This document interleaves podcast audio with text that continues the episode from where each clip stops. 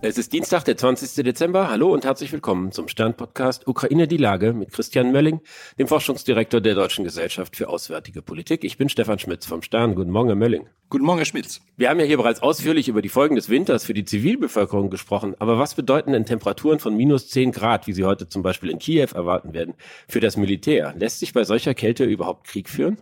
Naja, wir sehen ja schon, dass das geht. Ne? Also es wird schwerer, einfach weil für die Infanterie es einfach schwieriger wird, sozusagen die Hände warm zu halten und die Körper warm zu halten. Die Nässe kriecht irgendwann überall rein. Das heißt, die Winterkleidung ist eigentlich das wichtige Instrument, um auf so einer ganz taktischen, einfachen Ebene die Leute wirklich im Kampf zu halten.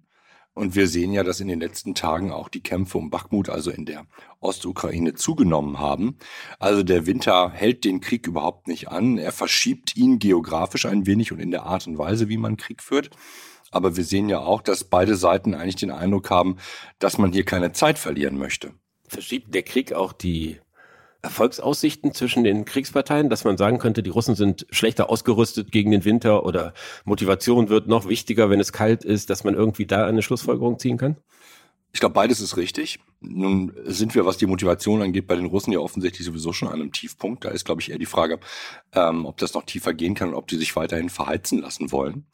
Ähm, es steht ja auch im Raum, ähm, dass möglicherweise neue Soldaten an die Front kommen. Also Soldaten muss man hier, glaube ich, in Anführungsstriche stellen, weil es ja hier um Leute geht, die keine Kampferfahrung haben und die nur wenige Tage oder Wochen, wenn überhaupt, ausgebildet worden sind. Also es kommt eher neues Kanonenfutter an die Front. Das alles führt nicht dazu, ähm, dass man das Wort Gamechanger jetzt berechtigterweise benutzen darf, sondern hier geht es eigentlich vor allen Dingen, wenn wir nach in die Ostukraine gucken, immer noch darum, den Frontverlauf entweder zu stabilisieren oder ein bisschen weiter zu verschieben. Aber natürlich ähm, lohnt es sich, den Blick darüber hinaus zu werfen. Die Frage ist, wer hat eine gute Ausgangsposition? sobald die Wetterlage, also die gefrorenen Böden es zulassen, tatsächlich dann größere militärische Operationen wieder zu starten. Würden Sie denn davon ausgehen, dass diese Operationen dann da stattfinden, wo wir jetzt auch Kämpfe sehen, nämlich im Osten und Süden des Landes? Dies, äh, der ukrainische Oberkommandierende hat ja Ende vergangener Woche davor gewarnt, dass die Russen auch einen neuen Versuch starten könnten, Kiew einzunehmen, was ja eine völlig andere Qualität hätte. Ja, ich glaube, alles, alles drei ist möglich. Wir haben ja in der Vergangenheit gesehen, dass die Ukraine es geschafft hat, die Schwächen der russischen Armee zu nutzen. Und umgekehrt wird es genauso sein. Die Russen versuchen natürlich auch zu gucken, wo ist an den derzeitigen Frontverläufen eigentlich die, ähm, ein Schwachpunkt, den man nutzen kann. Gleichzeitig der, die Veränderung ist, dass beiden Armeen immer weniger Soldaten zur Verfügung stehen. Das heißt also, was man jetzt macht, wird man nicht einfach so aus einem, man schöpft nicht aus dem Vollen, sondern das bedeutet, dass man zusätzliche Risiken äh, eingeht, also Schwächen auch hinnimmt in anderen Teilen der Frontverläufe. Das wird also eine sehr risikoreiche Operation, wenn man jetzt vor allen Dingen daran denken würde, dass die Russen nochmal versuchen würden, auf Kiew zu marschieren. Ausschließen würde ich es aber nicht, denn natürlich äh, ist richtig, würde man Kiew einnehmen können dann wäre damit der Krieg zwar nicht zu Ende, aber ein, ein wesentlicher Sieg für Putin tatsächlich erreicht. Äh, und den braucht er ja. Denn er hat in diesen Krieg ja sehr viel investiert. Nicht nur Menschenleben, das ist ihm, glaube ich, total egal. Auch das Geld ist ihm total egal. Aber vor allen Dingen von seiner politischen Karriere. Und er möchte noch nicht, obwohl er schon so alt ist, dass die schon zu Ende ist. Jetzt war ja Putin gestern bei seinem Freund Lukaschenko in, in Minsk in Weißrussland. Mhm. Ähm, die beiden Staaten stellen gemeinsame Einheiten auf, machen Übungen. Es wird offensichtlich Material, militärisches Material von Russland nach äh, Belarus verlegt. Erwarten Sie, dass äh, auch die belarussische Armee irgendwie in diesen Konflikt eingreift? Ja, das ist eine, eine Todesumarmung, äh, die Lukaschenko aus Moskau da bekommt. Die Freundschaft ist ihm quasi aufgedrängt. Wir erinnern uns zurück. Äh, es hat ja eine Revolution in Belarus gegeben, die man niederschlagen konnte, nur dank der Unterstützung des russischen Geheimdienstes und ähm, russischer paramilitärischer Einheiten. Und seitdem kontrolliert Moskau eigentlich das, was zumindest in den Ballungszentren und dem politischen Zentrum äh, von Belarus tatsächlich passiert. Und der, die Gegenleistung ist, dass man jetzt sozusagen den, den Beitrag haben will. Das hat äh, ziemlich haarige Konsequenzen. Die äh, belarussische Armee ist mindestens genauso schlecht ausgestattet und äh, trainiert wie die russische Armee. Man kann es aber nicht von der Hand weisen. Also wir sind ja auf einem sehr niedrigen Niveau, von daher geht es zurzeit einfach darum, weiteres Kanonenfutter zu kriegen. Ich kann mir das vorstellen. Lukaschenka hat zurzeit immer wieder versucht, sich aus diesem Todesgriff im Grunde genommen zu befreien. Aber ähm, die Strukturen zwischen Russland und der Belarussischen Republik sind schon so lange immer intensiver geworden, weil Moskau das gewollt hat. Da gibt es auch in der Verfassung die, die Andeutung oder Hinweise darauf, dass man Belarus anschließen könnte so dass das nicht ein, ein anderes Land ist, sondern im Grunde genommen eher als, als ein Vorhof betrachtet wird von Moskau. Wenn man sich das vorstellt, also wenn man auf die Karte guckt, sieht man ja, dass äh, nördlich von Kiew ist dann ist, ist, ist Belarus. Das ist ein, also das wäre das Aufmarschgebiet für einen Angriff auf Kiew. Auf der anderen Seite frage ich mich dann natürlich, äh, haben denn die Ukrainer überhaupt die Möglichkeit, irgendwie eine effektive Verteidigung für die Hauptstadt vorzuhalten angesichts der Herausforderungen, die sie im Osten und im Süden bestehen müssen? Also man würde dann natürlich den Schwerpunkt auf die Verteidigung der Hauptstadt legen. Ob das so einfach ist, aus dem Norden Richtung, Richtung Kiew, aus Belarus zu marschieren, das will ich mal dahingestellt sein lassen. Äh, wir haben es da mit einem großen, breitflächigen Marschland zu tun, also es ist nicht einfach zu überwinden. Ähm, und sie würden relativ schnell auch in die Todeszone einer Artillerie, von Artilleriebeschuss kommen. Also so banal einfach ist das nicht nur die geografische Nähe herbeizuzitieren. Es kreiert aber für die, äh, für die Ukrainer eine, eine militärische Dilemmasituation, so wie wir das auf der anderen Seite für die Russen auch immer wieder gehabt haben. Also diese, das, das Schaffen von Problemen, die dann für die Streitkräfte erzwingen, dass sie sich aufteilen müssen, um bestimmte Risiken zu minimieren. Das ist ja im Grunde genommen die Kunst, weil das bedeutet, dass sie an dem einen oder anderen Punkt möglicherweise eine Schwäche oder sogar eine Lücke hinnehmen müssen, was sie, wenn sie immer weniger Soldaten haben, natürlich dann wirklich interessant wird, um da irgendwo einen Schwachpunkt zu finden. Dann haben wir auch erlebt, dass irgendwie, ich glaube, gestern oder vorgestern äh, der moldawische Geheimdienst mitgeteilt hat, dass er ganz sicher damit rechnet, dass es einen Angriff Russlands geben wird. Das passt ja in den gleichen Kontext, dass irgendwie Putin nach wie vor Möglichkeiten hat, auch für Verunsicherung zu sorgen, für äh, den Gegner dazu zu zwingen, irgendwie sich auf bestimmte Optionen einzustellen. Wie würden Sie das beurteilen, was die Moldawier da für Sorgen haben?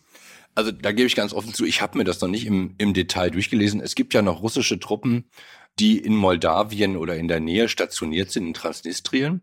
Das sind aber nicht so wahnsinnig viele. Ich weiß auch nicht, ob die zurzeit versorgt werden können. Also ob das sozusagen der, der Ausgangspunkt für eine solche, äh, für eine solche Eskalation sein kann. Von daher bin ich da zurzeit eher verhalten. Wenn Sie so eine isolierte Truppe haben, die Sie auch nicht versorgen können mit Munition, dann ist das ja nur eine Frage von Zeit, wann, wann das Ganze zum Stillstand kommt. Aber was man hier auch sehen muss, es gibt in Transnistrien ja nicht nur diese russischen Soldaten, das sind ja Friedenstruppen, die russische Definition von Frieden, sondern sie haben eine Unterstützung, äh, wie das sozusagen bei uns in, in, im Westen auch ist, gekaufte Leute, äh, die Stimmung machen und die in der Lage sind, natürlich einfach einen Bürgerkrieg anzuzetteln. Und darum geht es. Es geht gar nicht so sehr um das Militärische, sondern um die Kombination militärischer Gewalt mit zivilen oder nicht zivilen, mit, mit Aufständen im Grunde genommen. Und das, glaube ich, macht denen am meisten Sorgen. Wir erinnern uns zurück, ganz am Anfang des Krieges war das eine der ersten Sorgen, die wir auch gehabt haben, dass Moldawien so stark destabilisiert wird, dass es möglicherweise fallen könnte. Sehen Sie irgendeine Möglichkeit zu verhindern, dass äh, Putin weiterhin derjenige ist, der die Richtung und Entwicklung dieses Krieges bestimmt, der die Dominanz darüber hat, was passiert und was nicht ist und wo gekämpft wird und wo nicht gekämpft wird? Kann man dem irgendwas entgegensetzen, ihm das aus der Hand nehmen? Also erstens würde ich nicht sehen, wo er die, die Dominanz hat zu bestimmen, wo es lang geht. Also er hat Kherson aufgegeben. Das war ja jetzt nicht sein Wille. Er hat auch Kharkiv aufgegeben. Das wollte er auch nicht. Natürlich ist er nicht machtlos, also im Sinne von, man kann nicht äh, durch die russischen Streitkräfte durchmarschieren wie durch Butter. Aber dass er jetzt bestimmt, wie der Verlauf des Krieges ist, das ist nicht so. Wir haben es mit einem Krieg zu tun, das bedeutet, Streitkräfte ringen miteinander darum, wer am Ende die Oberhand hat.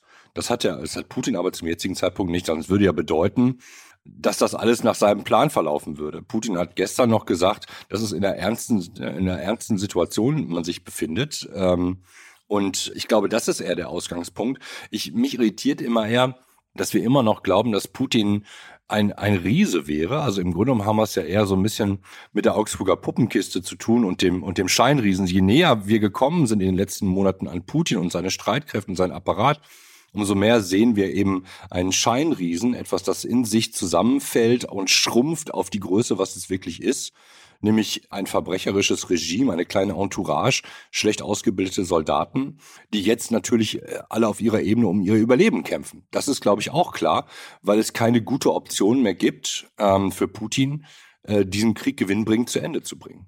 Glauben Sie, dass Putin wirklich einsetzt, was er hat, um zum Beispiel die ukrainische Infrastruktur zu zerstören?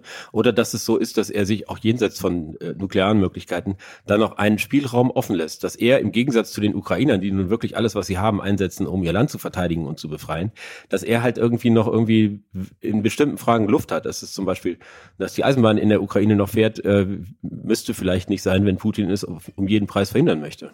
Ja, aber das ist ja eine interessante Frage, weil das, das ist ja schon so, so ein bisschen, also könnte die Erde auch eine Scheibe sein, ne? Warum sollte er das tun? Ich meine, der Mann hat in den ersten Monaten seine Eliteeinheiten verloren. Warum sollte der noch einen Tag, was er hat, noch zurückhalten, wenn es ihm die Möglichkeit gäbe, diesen Krieg zu gewinnen? Er ist politisch unter Druck zu Hause jetzt zu sagen, ja, ich halte noch was in, den, in der Hinterhand für den St. Nimmerleinstag, das ist ja so ein bisschen so eine deutsche Philosophie. Äh, wir bereiten uns auf so einen theoretischen Krieg vor, der da möglicherweise irgendwann noch kommen könnte. Der kommt aber nicht. Nee, der Krieg ist jetzt. Und Putin hat, glaube ich, keine Wahl, alles an die Front zu werfen. Ähm, wenn er diese freie Wahl hätte und noch so ein Reservoir hätte, dann würde der doch jetzt nicht ähm, mit dem Iran und Nordkorea sich ins Bett legen und mit denen Deals machen, der muss denen Flugzeuge verkaufen. Davon hat er ja überhaupt nichts. Das, das sind ja alles unkontrollierbare und keine schönen Optionen, die er zurzeit hat. Und noch eine Drehung. Warum sind wir uns denn so sicher? Reine rhetorische Frage. Dass die Ukraine nicht auch noch was in der Hinterhand hätte. In Klammern, ich glaube das nicht. Aber die Frage wäre ja genauso berechtigt, würde das, das gleiche, diesen gleichen theoretischen Dunkelraum aufmachen, von dem wir alle angeblich nichts wissen ähm, und äh, würde die auch die Wünsche und Forderungen der Ukrainer in einem ganz anderen Licht dastehen lassen, nach dem Motto, die halten da irgendwas zurück für schlechte Tage, naja, und wollen aus dem, aus dem Westen nur mehr, weiß ich nicht, mehr Geld, mehr Hilfe und so weiter und so fort. Das deckt sich ja dann doch mit dem Rest der Realität, den wir sehen, eigentlich nicht, ne? Herr Mölling, ich danke Ihnen. Ich danke Ihnen, Herr Schmitz. Das war Ukraine die Lage. Die nächste Folge finden Sie am Freitag bei Stande.de, RTL Plus Musik und überall, wo es Podcasts gibt. Ganz herzlichen Dank und hoffentlich bis Freitag.